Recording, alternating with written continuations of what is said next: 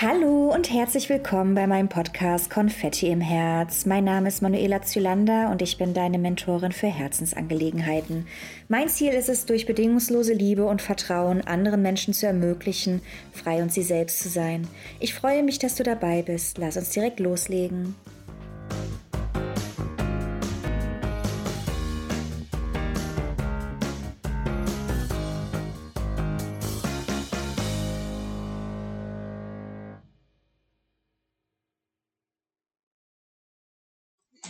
Einen wunderschönen guten Morgen euch allen zusammen. Ich möchte euch heute daran teilhaben lassen mit meinen Erfahrungen, die ich in einer siebenjährigen Beziehung mit einem Narzissten gemacht habe und euch einfach mal ein paar Dinge erzählen, vielleicht auch damit ihr überhaupt mal wisst, was ist überhaupt Narzissmus und ähm, wie erkenne ich das. Du musst dir ein Leben vorstellen voller Manipulation. Kontrolle, Demütigungen, Selbstzweifel, Verwirrung und Angst. Gleichzeitig verspürst du Verzweiflung, aber auch Hoffnung. Du liebst einfach zu stark. Du liebst so stark, dass du gar nicht vermutest, dass deine Liebe dir bewusst schaden möchte. Im Gegenteil, du suchst immer die Schuld in dir selbst, weil der andere kann ja nicht schuld sein.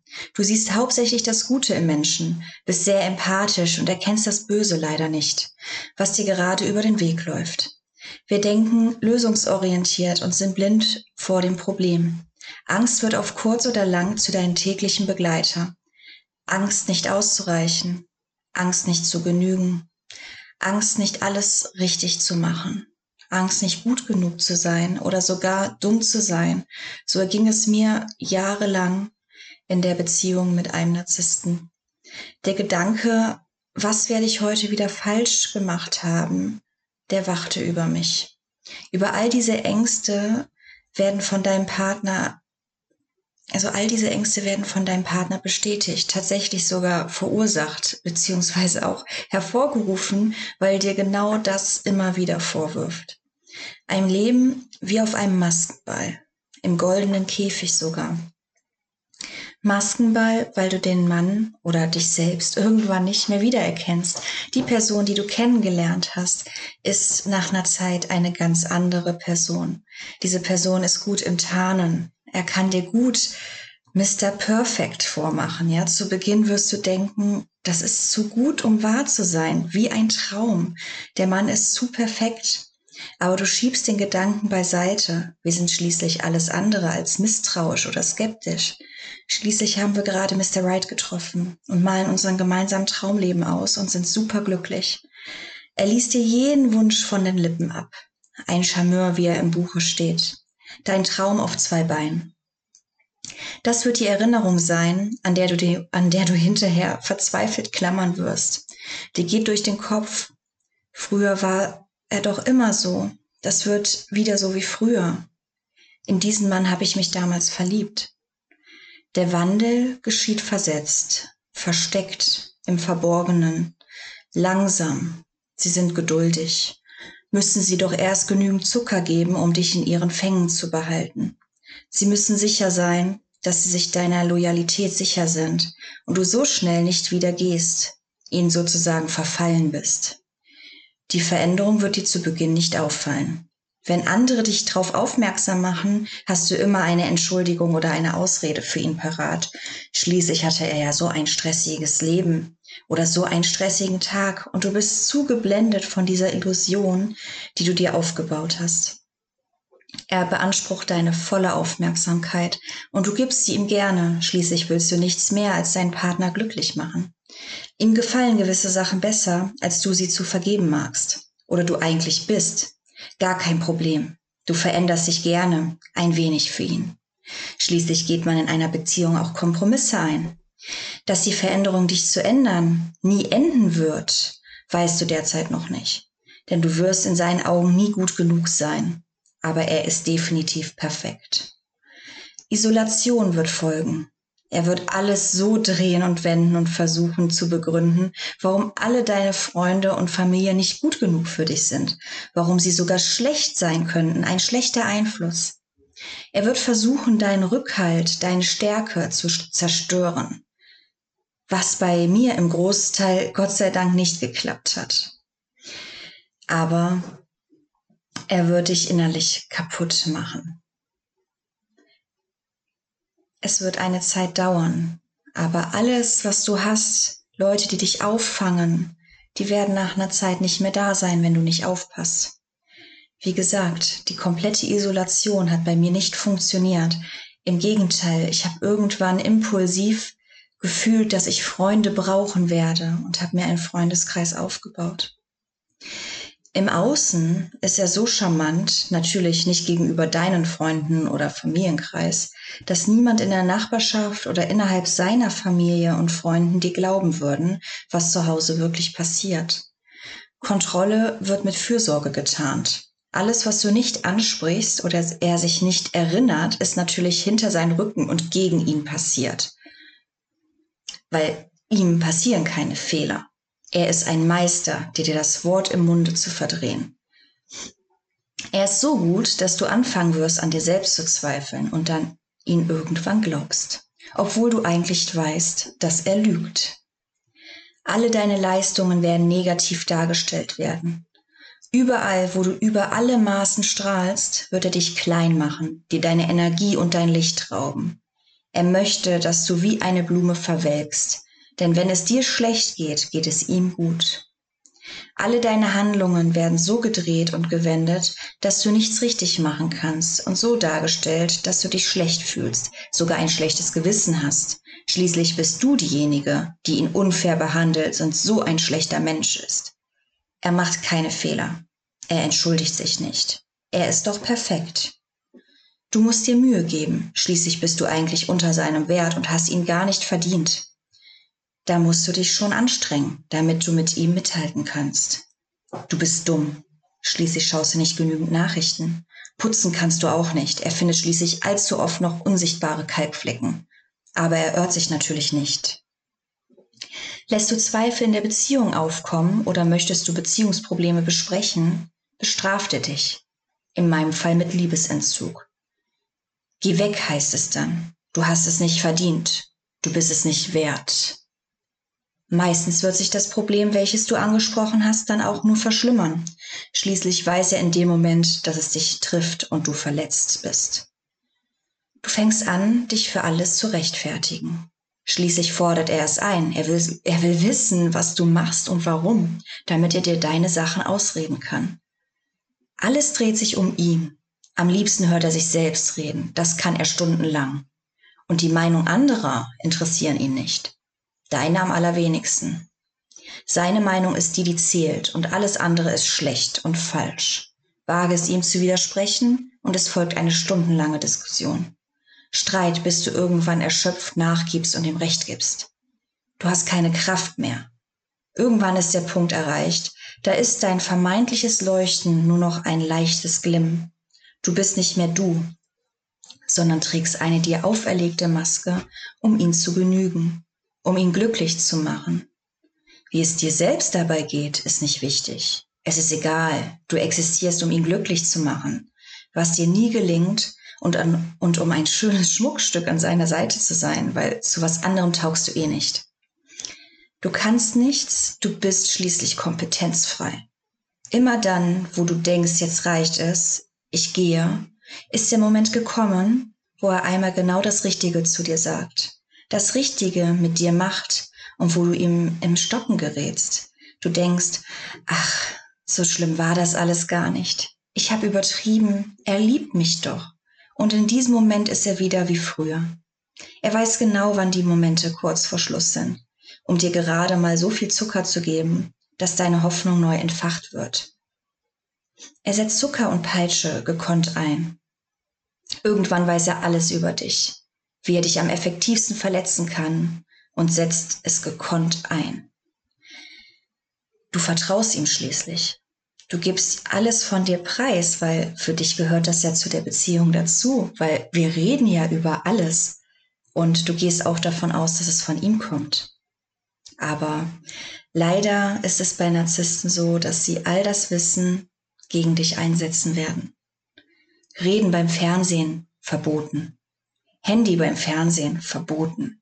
Geräusche beim Essen oder Glas abstellen machen. Vorsicht, Explosionsgefahr. Der gnädige Herr will vielleicht im Nachbarraum schlafen und da darfst du nebenan natürlich keine Geräusche mit deinem Besteck machen. Fernsehen geht auch nur mit Kopfhörern und am besten wäre es sowieso, wenn du direkt ins Bett gehst, du hast nicht länger wach zu bleiben als er. Von Liebe zur Selbstaufgabe. Geld ist nie da, du bist schließlich verschwenderisch. Du hast zwar drei Jobs, aber natürlich gibst du dein Geld in vollen Zügen aus, schmeißt es quasi aus dem Fenster raus. Er bezahlt doch alles. Du bringst natürlich kein Geld nach Hause mit deinen drei Jobs, aber er bezahlt alles.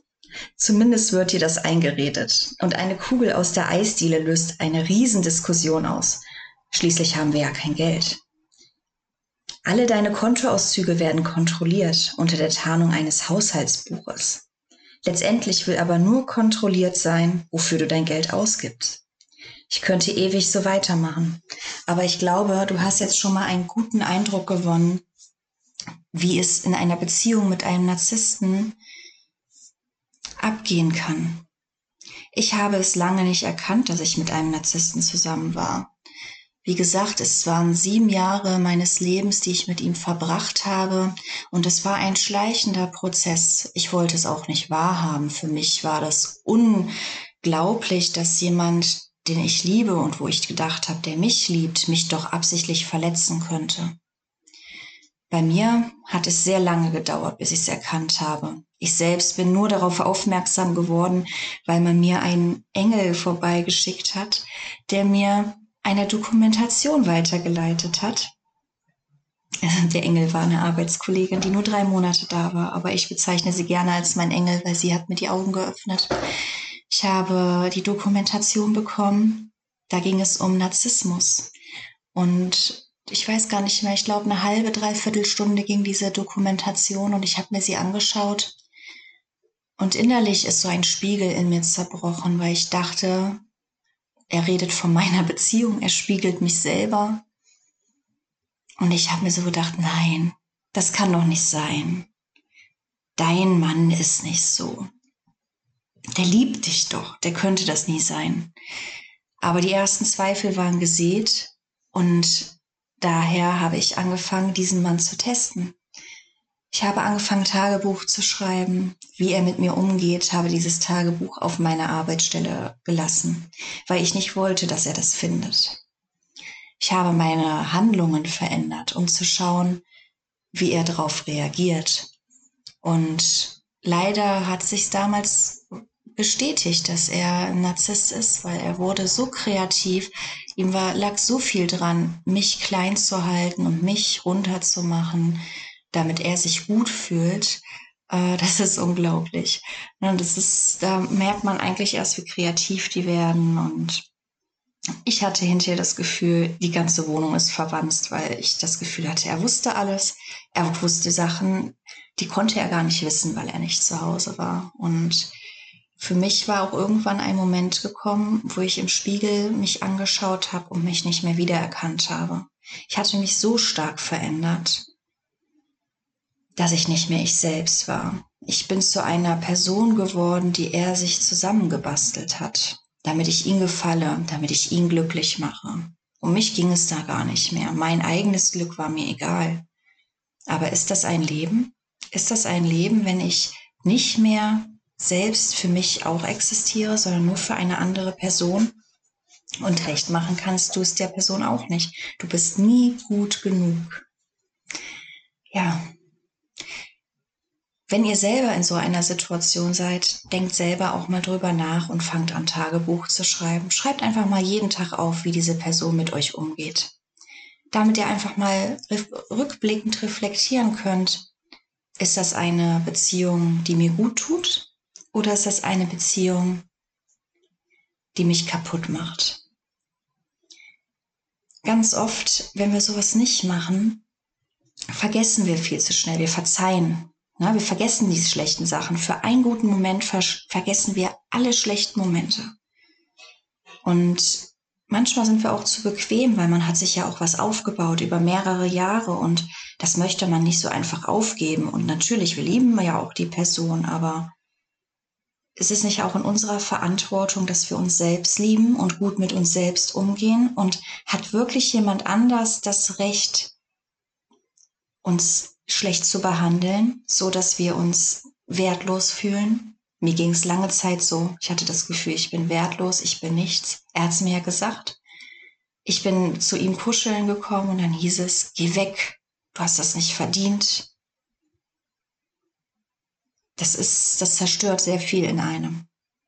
In mir hat sehr viel zerstört. Ich hatte so viel Selbstzweifel. Ich habe zwischendurch gedacht, okay, ich bin nicht mehr schön genug oder hat er vielleicht eine andere, dass er mich nicht mehr attraktiv findet? Oder bei mir ging es so weit, dass ich sogar darüber nachgedacht habe, ob er vielleicht gar nicht äh, auf Frauen äh, steht, sondern ob er vielleicht ähm, doch schwul sein könnte, was nicht so ähm, anscheinend nicht so war, aber die Zweifel machen einen fertig. Man denkt nur noch drüber nach, äh, was man selber falsch macht. Und daher sollten wir uns alle fragen, ob so eine Beziehung auch etwas ist, was wir selber verdient haben. Ist es das wirklich, was wir uns von unserem Leben vorstellen? Das ist eine Frage, die ich mir dann selbst äh, gestellt habe. Und ich habe dann von heute auf morgen mein komplettes Leben geändert. Ich habe zwei Wochen lang, als ich festgestellt habe, nein, ich möchte das nicht mehr, ich möchte mich nicht mehr schlecht fühlen, ich möchte nicht den ganzen Tag weinen oder Angst haben, was kann ich jetzt falsch gemacht haben, dass er ausflippt. Ähm ich habe dann angefangen, mir Wohnungen anzuschauen. Eigentlich wollte ich nur wissen, was gerade so auf dem Markt ist und was es so gibt. Und habe dann, während ich auf der Arbeit war, in meinen Mittagspausen und nach Feierabend angefangen, mir Wohnungen anzuschauen. Habe alles durchgerechnet, ob ich mir alles leisten könnte, wenn ich ähm, alleine bin.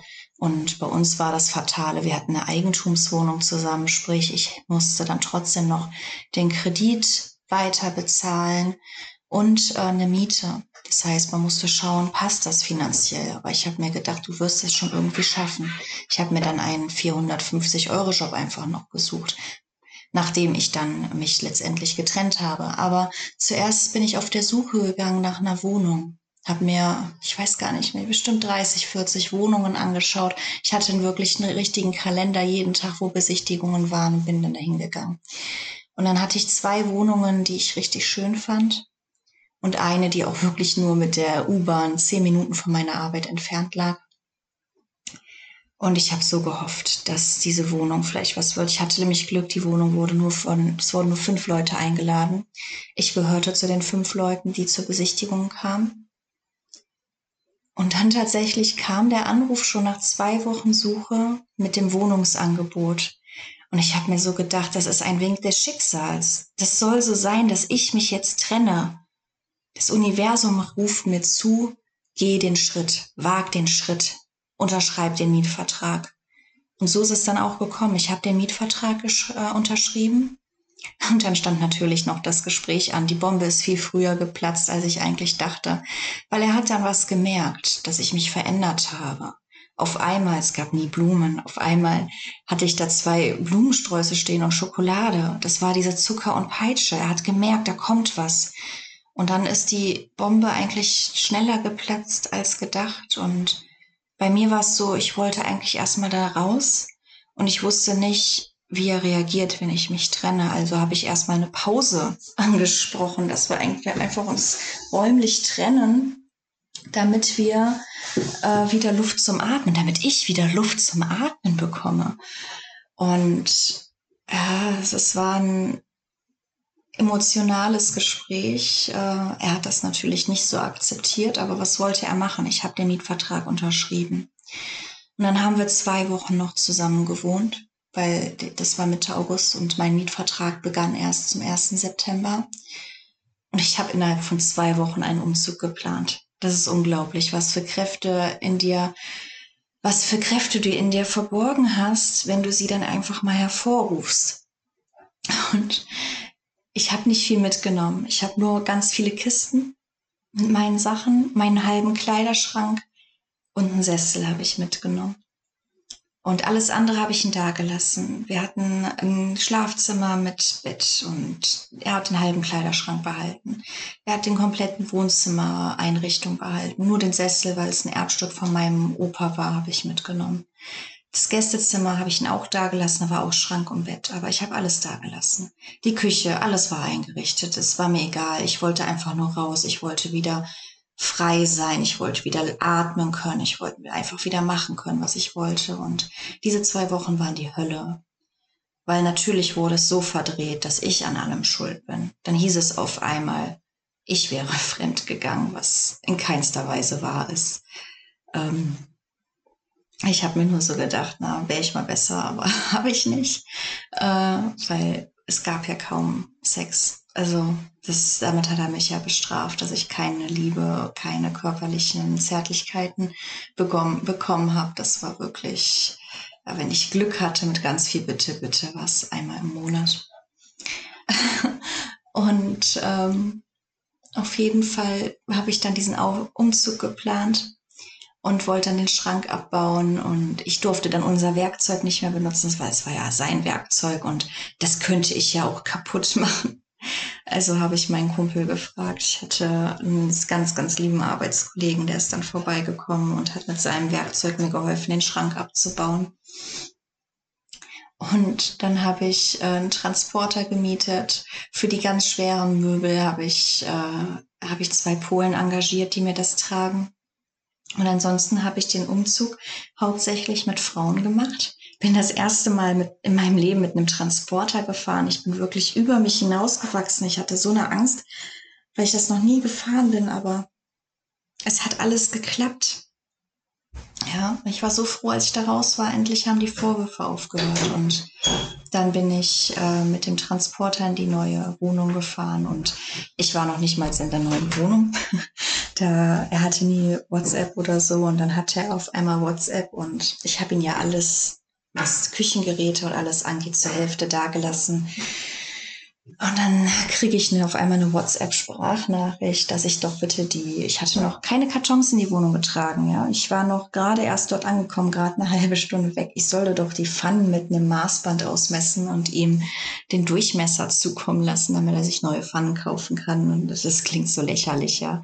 Ich habe dann auch so gesagt, du hast doch drei Pfannen da, also warum willst du denn jetzt den, nee, aber das wären ja nicht dieselben Größen und ich soll die Maßen da lassen. Da habe ich auch nur gesagt, ich so, nee, also ich wäre erstens sind die jetzt in Kartons. Ich habe hier noch gar keine Küche. Ich habe die noch nicht mal hochgetragen, die Kisten. Du wirst ja wohl wie jeder normale Mensch in einem Möbelhaus gehen können und dir ähm, Pfannen nach Augenmaß holen können. Du siehst doch, was du für Pfannen hast und was dir noch fehlt. Also das war so so ein Maß, wo ich so dachte, das ist, äh, das kann ja nicht wahr sein. Das klingt so so klein, ne? Aber das gehäuft in Massen, das ist natürlich ähm, Wahnsinn.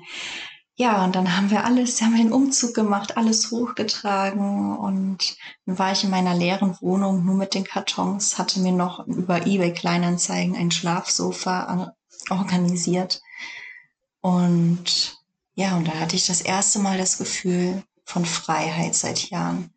Frei, ich konnte einfach wieder machen, was ich wollte. Ich konnte reden, ich konnte meine Gläser abstellen, wie ich wollte, ohne dass jemand anders ausflippt. Ich musste mich für nichts rechtfertigen. Ich konnte machen, wozu ich lustig war. Und das war ein Moment, der hat alles übertroffen. Dieses, dieses Freiheitsgefühl, das konnte mir keiner mehr nehmen. Es war danach noch nicht leicht. Ich will nicht sagen, dass es sofort vorbei war. Wie gesagt, wir hatten ja eine Eigentumswohnung. Es hat sich noch ein Jahr hingezogen nach der Trennung, dass man noch im Kontakt bleiben musste, bis sich alles geklärt hat. Aber der erste Schritt war getan. Ich wohnte nicht mehr mit ihm zusammen. Und das war ein unheimlich befreiendes Gefühl. Wir müssen immer einen Schritt nach dem anderen gehen und wir werden alles schaffen, was wir uns vornehmen. Ein Schritt nach dem anderen und wir kommen zum Ziel. Manchmal dauert es ein bisschen länger, aber letztendlich kommen wir an, egal wie lange es dauert. Und diese Stolpersteine, die wir haben, diese ganzen Herausforderungen und Hürden, die machen uns stark. Die machen uns zu der Person, die wir sind. Und das möchte ich dir mitgeben. Hör auf dein Inneres. Du hast so viel Stärke in dir. Du wirst alles schaffen, was du dir vornimmst. Du musst nur den Mut haben, den ersten Schritt zu gehen. So, ihr Lieben, ich wünsche euch jetzt einen wunder, wunderschönen Tag. Ich hoffe, ich konnte euch einen kleinen Einblick in meinen, in meine Beziehungen geben, die ich damals geführt habe und wo ich glücklich bin, dass ich nicht mehr äh, darin wohne. Ich habe mittlerweile, äh, oder darin lebe vielmehr, ich habe mittlerweile einen ganz tollen, neuen, liebevollen Partner, der mich so behandelt, wie ich es verdiene, der mich wertschätzt, der mich liebt. Und nach allen dunklen Zeiten kommt auch wieder Licht man sieht es in dem Moment nur nicht, aber es wird kommen und es wird auch jemand kommen, der euch so würdigt, so liebt, wie ihr seid, ohne dass ihr euch verändern müsst. Ihr seid gut so, wie ihr seid. Du bist gut so, wie du bist. Lieb dich selbst. Und andere werden dich automatisch lieben. Seitdem ich mich getrennt habe, ist so viel Gutes in meinem Leben passiert. Ich habe nur so tolle Menschen kennengelernt, so hilfsbereite Menschen. Ich habe damit nicht gerechnet. So viele Leute haben mir geholfen und haben gesagt, du, ich habe gehört, du hast eine neue Wohnung, hast keine Möbel, ich schenke dir dies, ich schenke dir jenes, ich kann dir bei den Sachen helfen. Du lernst Leute kennen, du ziehst das Gute wieder in deinem Leben, weil du wieder die Positivität selbst auch ausstrahlst. Du bist wieder glücklich.